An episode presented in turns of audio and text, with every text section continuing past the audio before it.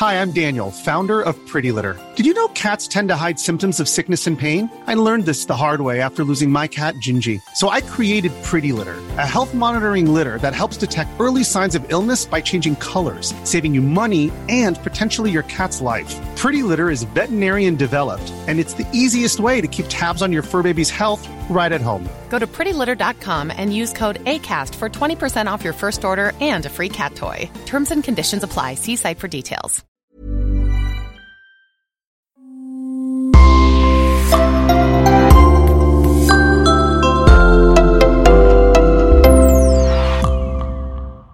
Bonjour et bienvenue à tous dans ce nouveau podcast.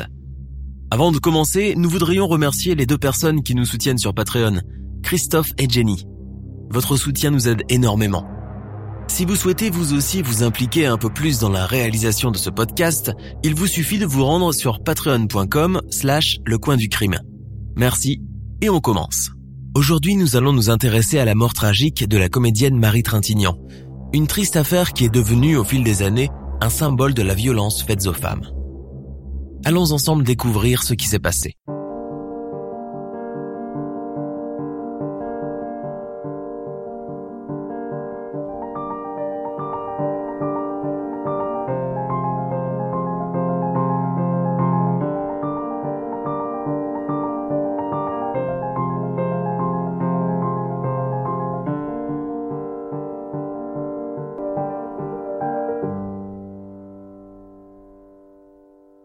26 juillet 2003, à Vilnius en Lituanie, Marie Trintignant, 41 ans, symbole de la femme émancipée, joue depuis deux mois le rôle de Colette dans le téléfilm Colette, avec à ses côtés Bertrand Cantat, 39 ans, son nouveau compagnon, le leader du groupe rock Noir Désir.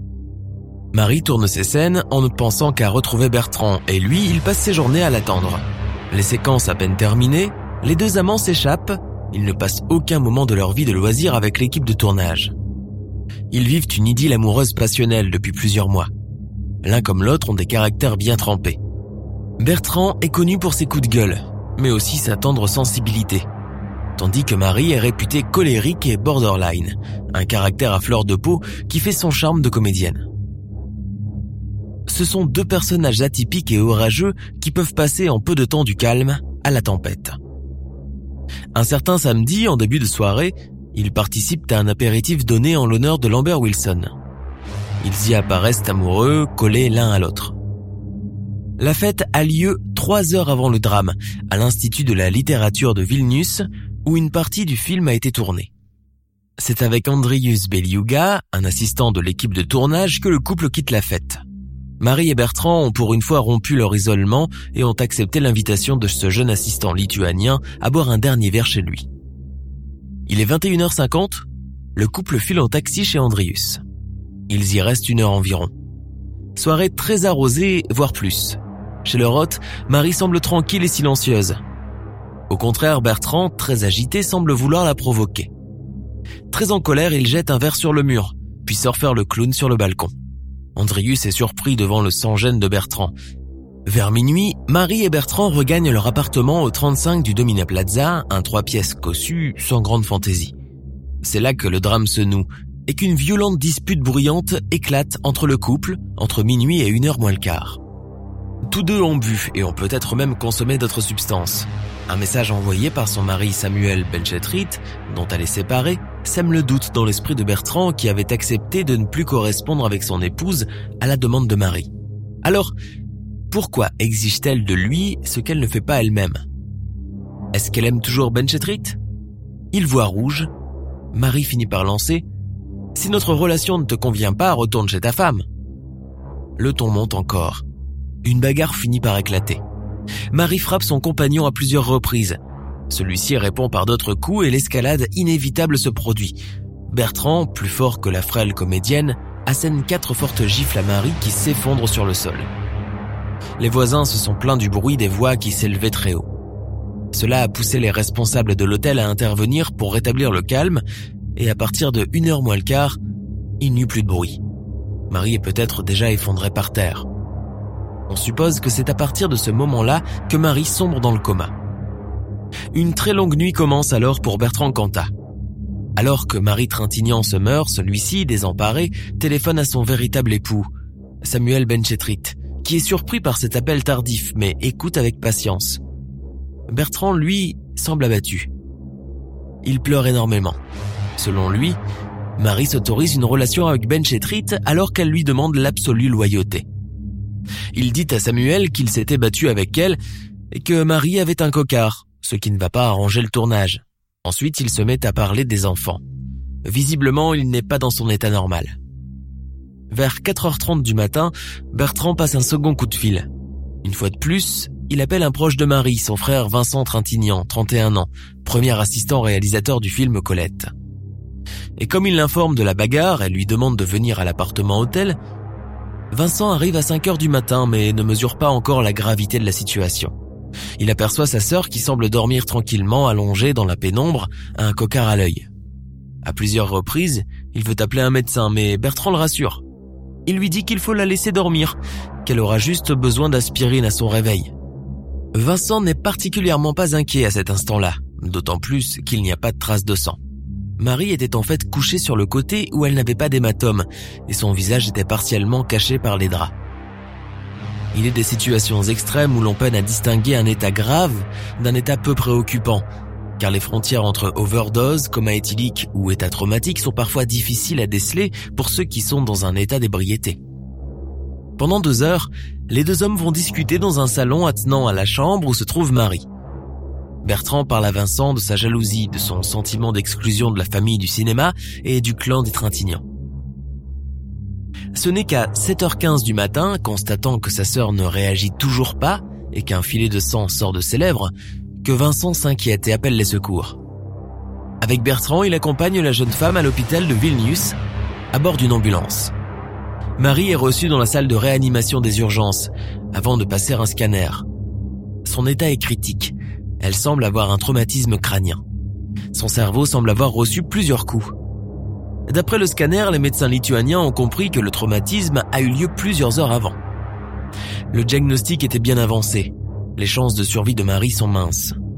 À 8 heures, elle rentre au bloc opératoire, à peu près 7 heures après sa chute. La police n'est pas encore prévenue. Devant la gravité du moment, Vincent, le petit frère de Marie, ne peut plus supporter de voir celui qui a mis sa sœur dans cet état. Il refoule Bertrand et lui interdit l'accès à l'hôpital. Vers midi, Bertrand rentre à l'hôtel Domina Plaza et tente de mettre fin à ses jours en avalant des comprimés. Avant de sombrer, il décroche le téléphone pour appeler sa femme, Christina Radi, avec laquelle il ne vit plus depuis fin 2002 et qui est restée à Bordeaux. Il lui dit de dire au revoir aux enfants. Il est bouleversé. Christina sent que quelque chose ne va pas. Ce n'est que 14 heures après le drame que les policiers sont alertés. Ils viennent arrêter leur seul et unique suspect dans sa chambre d'hôtel et trouvent Bertrand inconscient. On l'emmène à l'hôpital vers 14h50. Il a avalé un cocktail de médicaments et d'alcool qui se trouve dans un état de pré-coma. Les médecins procèdent à une désintoxication. Deux étages en dessous, Marie lutte contre la mort. Mardi 29 juillet, deux jours après le drame, Bertrand Cantat est emmené par la police menotte au poignet pour subir un interrogatoire. Le jeudi 31 juillet, il est présenté à la troisième chambre du tribunal pénal de Vilnius. Il se tient recroquevillé dans le box des accusés. Les juges le placent en détention provisoire pour une durée de 15 jours renouvelable. À deux reprises, les chirurgiens lituaniens tentent de décompresser le cerveau de Marie, mais en vain. Marie Trintignant, toujours dans le coma, est transférée à Paris pour y être à nouveau opérée par le professeur Stéphane Delajoux, pour une opération de dernière chance, malheureusement sans succès. Elle décède le 1er août 2003 à Neuilly-sur-Seine. Marie Trintignant est morte, à la fleur de l'âge, tuée par celui qui disait l'aimer plus que tout. Marie Trintignant est inhumée au cimetière du Père-Lachaise le 6 août 2003 en présence d'une assistance vêtue de blanc comme l'a demandé la famille. Son cercueil est recouvert de tournesol, sa fleur favorite. Le matin, un hommage réunit des proches au théâtre Édouard VII pour des lectures de textes et chansons jouées ou appréciées par Marie Trintignant.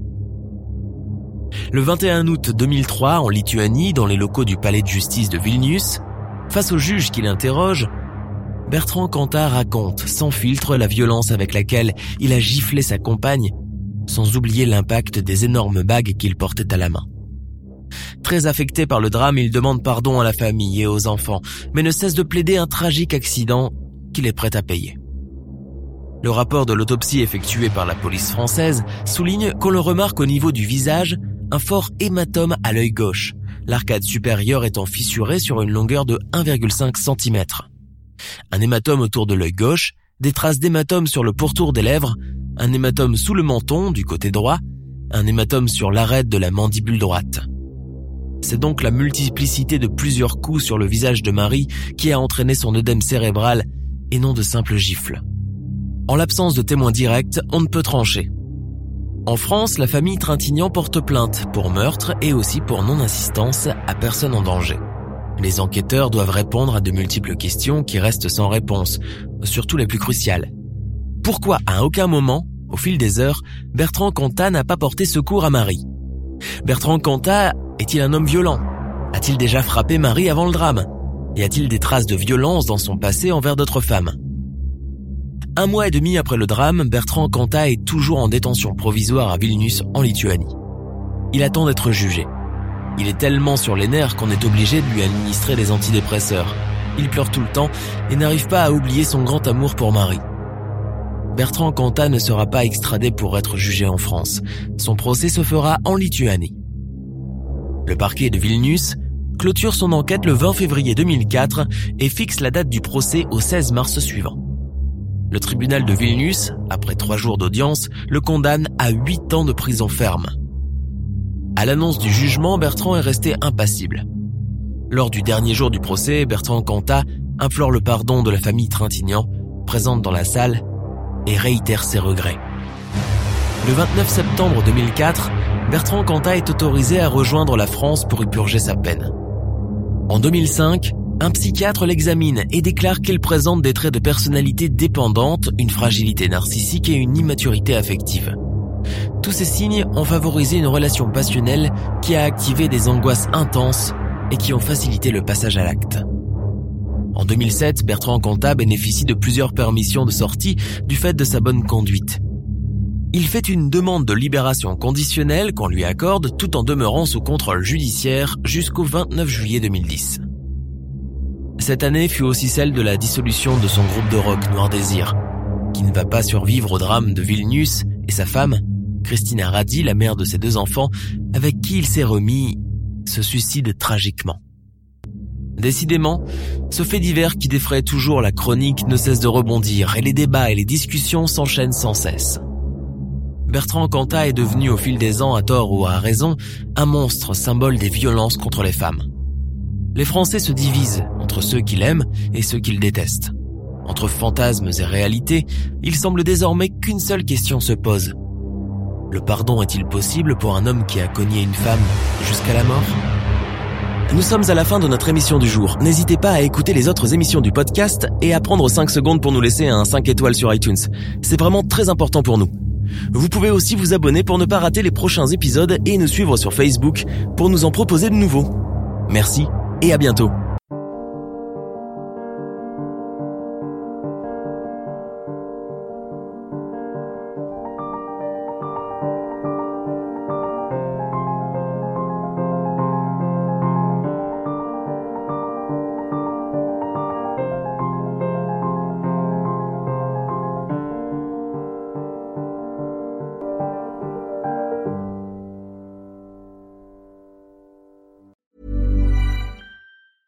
Hey, it's Danny Pellegrino from Everything Iconic.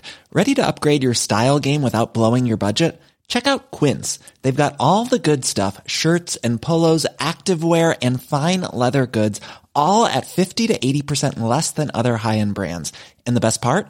They're all about safe, ethical and responsible manufacturing. Get that luxury vibe without the luxury price tag. Hit up quince.com slash upgrade for free shipping and 365 day returns on your next order. That's quince.com slash upgrade. Tired of ads interrupting your gripping investigations? Good news. Ad-free listening is available on Amazon Music for all the music plus top podcasts included with your Prime membership. Ads shouldn't be the scariest thing about true crime. Start listening by downloading the Amazon Music app for free or go to amazon.com slash true crime ad free. That's amazon.com slash true crime ad free to catch up on the latest episodes without the ads.